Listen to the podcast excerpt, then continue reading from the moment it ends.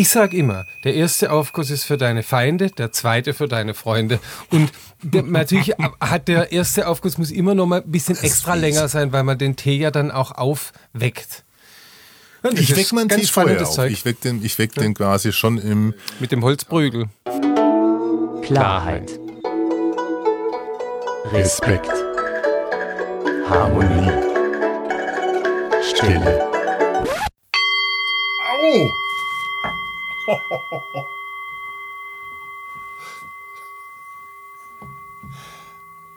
Mein Trommelfell. Was geht? Aufguss. Teezeremonie. Erster Versuch. Nee, das ist schon der. Fast ein bisschen nachgießen. Achso, wir sind live, sagen wir mal. Das ich nimmt hab, auf. Ich habe mir jetzt gerade schon äh, das Trommelfell zerschmettert, weil ich aus Versehen äh, die Schale aus Versehen mit dem Holz getroffen habe und es ist ziemlich heftig. Ah, hier der Gong. Ja, genau, dafür gibt es. Ist ja, es nicht komplett aus Holz? Na, ja, nein, ähm, hier, das schon mal, das ist doch hier schön ah, außenrum. Verstehe. Was mal schön. Mhm. Ja. So klingt es.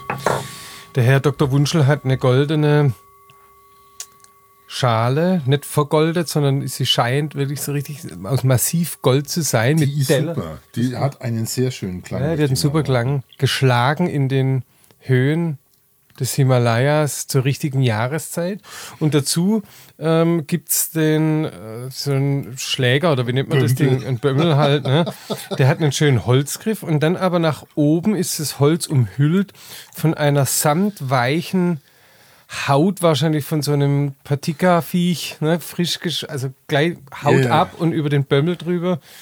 Und das, das habe ich gar nicht gewusst, dass man das kann mit dem Holz. Das Fell von tibetanischen Eichhörnchen, glaube ich. Ganz zart, aber jungen, ganz jungen und glücklichen. Oh Gott, wir kriegen so Stress mit der Peter. Ähm, so, bitteschön hier. Ah, und jetzt, und jetzt kann man das jetzt mal kurz zum Vergleich mit Holz schlagen, nur damit man ja, weiß, aber was nur da ganz, so falsch ganz ist. zart. Oh, hörst du das? Mhm.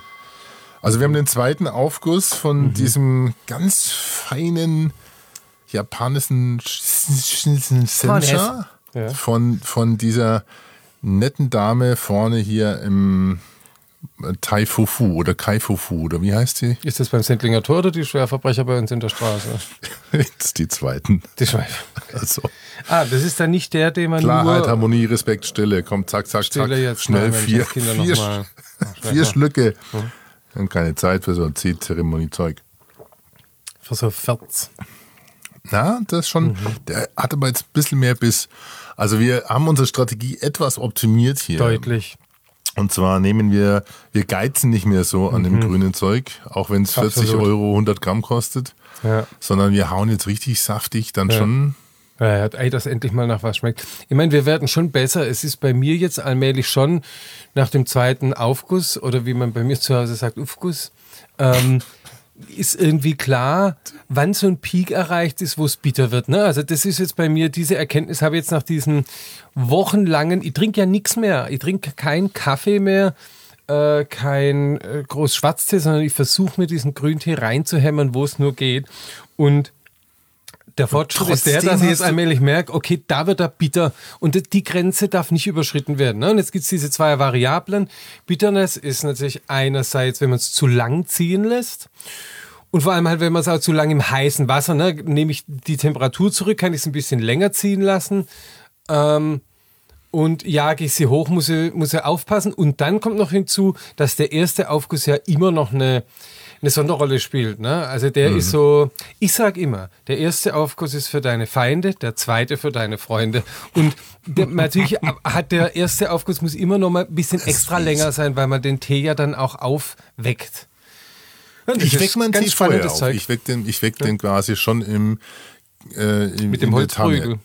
Genau, der kriegt von mir, der Wie- kriegt eins drüber. Wie, wie wächst du denn? Nein, ich mache ja erst mein, äh, ich mache das die Teekanne mit heißem Wasser warm und auch das Gefäß, die Teeschale und dann äh, gieße ich das Wasser von der Teekanne aus und lege den Tee rein und dann fängt er an feucht zu werden so, nur und weil der in auf, um warm zu werden, okay, genau. ja, verstehe. Und dann werden so die ätherischen Öle werden so ein bisschen wuschig und dann geht's nervös. Die werden nervös. Die, die, die, die wollen raus. Ja. Die wollen raus.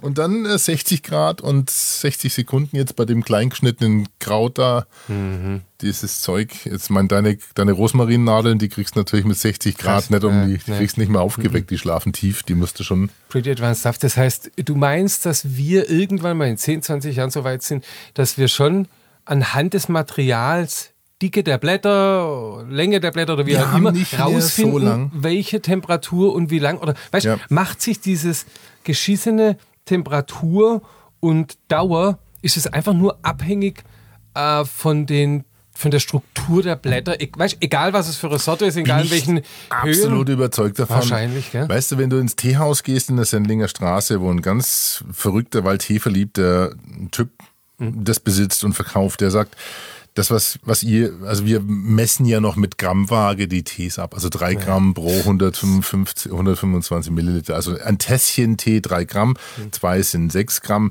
Ich mache jetzt normalerweise immer fünf Gramm bei meinem Dingsbums. Weißt du, wie der es macht? Er sagt, er nimmt es in der Hand. Ja. Er schüttet sich den Tee in die Hand und weiß dann ungefähr, wie viel Menge das ist.